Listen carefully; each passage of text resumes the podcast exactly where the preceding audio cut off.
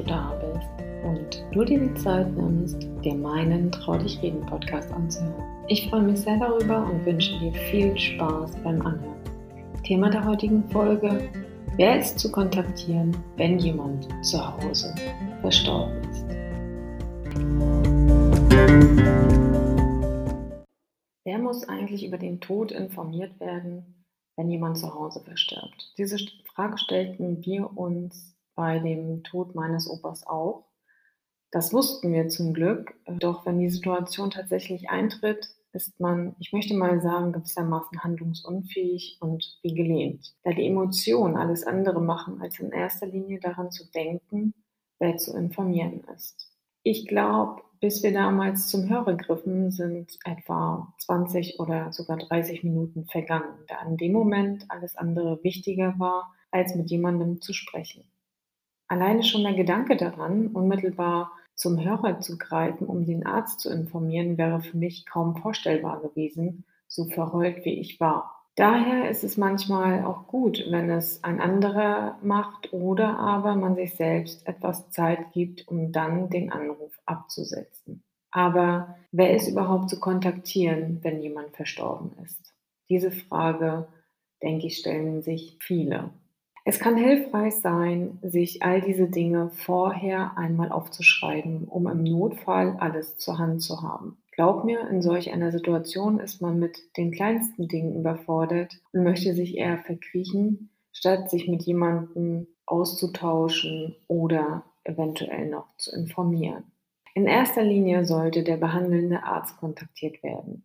Ist dieser nicht zu erreichen, kann dessen Vertretung oder aber der Kassenärztliche Bereitschaftsdienst kontaktiert werden. Je nachdem, wann der Betroffene verstorben ist. Also ist es am Tag, ist es in der Nacht oder ist es am Wochenende.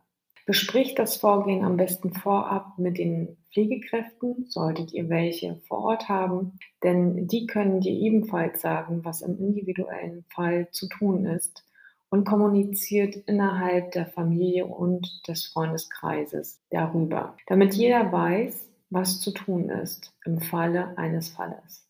Es kann hilfreich sein, die Nummer des Arztes an den Kühlschrank zu pinnen oder aber auch auf die Innenseite der Eingangstür. Auf jeden Fall an einen Ort, wo jeder sie im Notfall finden kann. Ist jemand verstorben, dann bitte nicht den Notarzt kontaktieren, da dieser, wie der Name schon sagt, für Notfälle im Einsatz ist. Er wird demnach auch keine Leichenschau durchführen. Weiterhin kann es passieren, dass man für den Einsatz privat aufkommen muss, wenn sich herausstellt, dass es sich um keinen Notfall gehandelt hat. Handelt es sich tatsächlich um einen Notfall und du bist dir nicht sicher, ob der Betroffene noch lebt oder nicht, dann solltest du den Notruf 112 kontaktieren. Was benötigt der Arzt für Dokumente? Es ist hilfreich, wenn du den Personalausweis und auch die Krankenkarte des Betroffenen bereitstellst. Was macht der Arzt? Der Arzt wird sich nach der Todeszeit erkundigen. In unserem Fall wussten wir es, weil wir dabei waren, als mein Opa eingeschlafen ist. Und er wird auch nach dem Krankheitsbild sich erkundigen. Welche Krankheiten sind vorher vorhanden gewesen? Was wird der Arzt im Anschluss vornehmen? Der Arzt wird die Leichenschau vornehmen. Und dazu ist es hilfreich, wenn du dich etwa für 30 Minuten einfach zurückziehst, beziehungsweise dich in einen Raum begibst, damit der Arzt ungestört seine Untersuchung vornehmen kann. Ist der Tod zweifelsfrei festgestellt, wird anschließend der Totenschein oder die Totenbescheinigung ausgestellt. Wie hoch sind die Kosten für eine Todesbescheinigung? Du hast richtig gehört, der Totenschein ist kostenpflichtig und wird entweder bar vor Ort entrichtet oder aber der Arzt erkundigt sich nach dem Bestattungsinstitut. Dann werden die Kosten später über das Bestattungsinstitut verrechnet. Die Kosten variieren zwischen 40 und 100 Euro. Die Schwankung kommt zustande, da ebenfalls Zuschläge für Nacht- und Wochenenddienst, aber auch Wiegegeld zu berücksichtigen sind. Ist der Arzt mit der Feststellung des Todes fertig, dann kannst du entscheiden, wie es weitergehen darf. Wir haben uns anschließend dafür entschieden, meinen Opa nicht gleich abholen zu lassen vom Bestattungsinstitut, sondern haben ihn zu Hause gehabt, um die hygienische Totenversorgung vorzunehmen.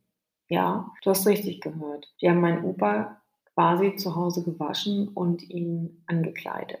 Die, die gerne dabei sein wollten, haben mitgeholfen.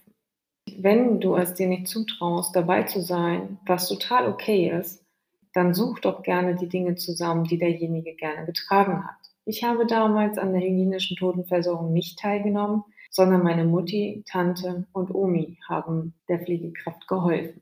Und so lernte auch ich einen anderen Umgang mit dem Tod.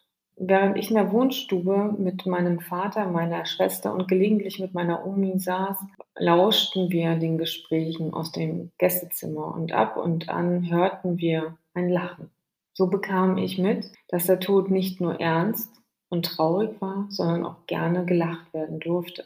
Und so war es auch. Sie lachten und erzählten sich beim Anziehen Geschichten, die ihnen einfielen, als sie die Kleidung meines Opas in der Hand hielten. So waren sie in Verbindung mit meinem Opa und schafften sich gemeinsame Erinnerungen, die für immer blieben. Wir durchbrachen ebenfalls unsere Stille und unsere Traurigkeit, indem wir uns einen Malteser eingossen und auf meinen Opa anstießen. Wir begannen ebenfalls, uns ein paar Geschichten zu erzählen und schwelgten in Erinnerung. Es war eine Mischung aus Lachen, Weinen, Traurigkeit und Wut. Daher war es notwendig, all diese Gefühle und Emotionen zuzulassen. Ich saß auch stellenweise nur so da und es liefen mir die Tränen. Dann aber hörte ich wieder ein Kichern aus dem Gästezimmer und freute mich, worüber die wohl gerade reden, dass sie solch einen Spaß haben. Was würde mein Opa wohl jetzt sagen, wenn er so auf uns runterschaut? Bei dem Gedanken verblasste ein Stück weit meine Traurigkeit und ich begab mich in die Küche und bereitete eine Kleinigkeit zu essen zu. Ja, schließlich ist es sich in Gemeinschaft leichter und wir alle waren fix und fertig von der Nachricht, von der Traurigkeit und dem ganzen Weinen. Der Tag war für uns alle sehr lang und daher war es auch wichtig, darauf zu achten, dass jeder etwas aß. Ich bereitete ein paar Stullen vor und ein paar Gemüsesticks, stellte sie auf den Tisch, so dass jeder zugreifen konnte. Es erleichtert einiges, wenn jemand auch diesen Part einfach übernimmt, wenn andere gerade beschäftigt sind oder in ihrer Traurigkeit gefangen sind. Meine Omi war inzwischen damit beschäftigt, gemeinsame Freunde und Bekannte zu informieren. Das fiel ihr keineswegs leicht. Doch so hatte sie eine Beschäftigung und konnte sich austauschen. Als die Mädels meinen Opi hübsch gemacht hatten, kamen sie zu uns und meinten, er sieht wunderschön aus und schläft friedlich. Wer sich traut, kann gerne Abschied nehmen gehen. Auch diese Situation war neu oder sagen wir besser, sie war anders für mich. Denn schließlich war ich ja dabei, als mein Opa eingeschlafen war. Wir standen alle auf und gingen gemeinsam in das Zimmer, in dem mein Opa lag. So war keiner von uns in dieser Situation alleine, sondern jeder hatte jemanden, an den er sich lehnen konnte.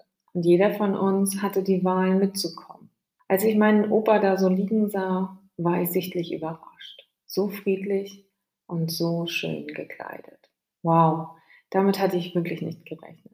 Ich war positiv überrascht. Da wir nun alle beisammen standen, nutzten wir die Gelegenheit, auf meinen Opa erneut anzustoßen. Wir zündeten ein paar Kerzen an, stellten ein paar Blumen ans Bett und verweilten noch eine Weile in dem Zimmer und redeten mit ihm, aber auch über ihn.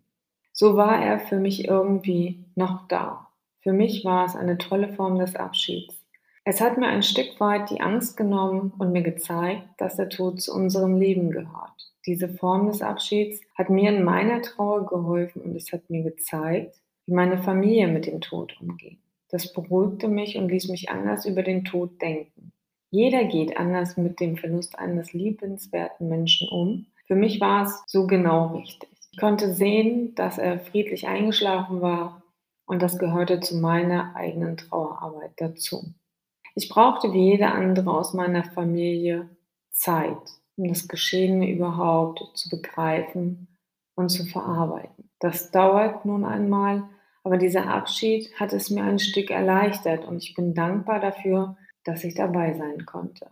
Jeder von uns nimmt auf seine Art Abschied und das ist auch vollkommen in Ordnung. Mir hat es sehr geholfen, meinen Opa beim Sterben zu begleiten und ihn auch anschließend gesehen zu haben.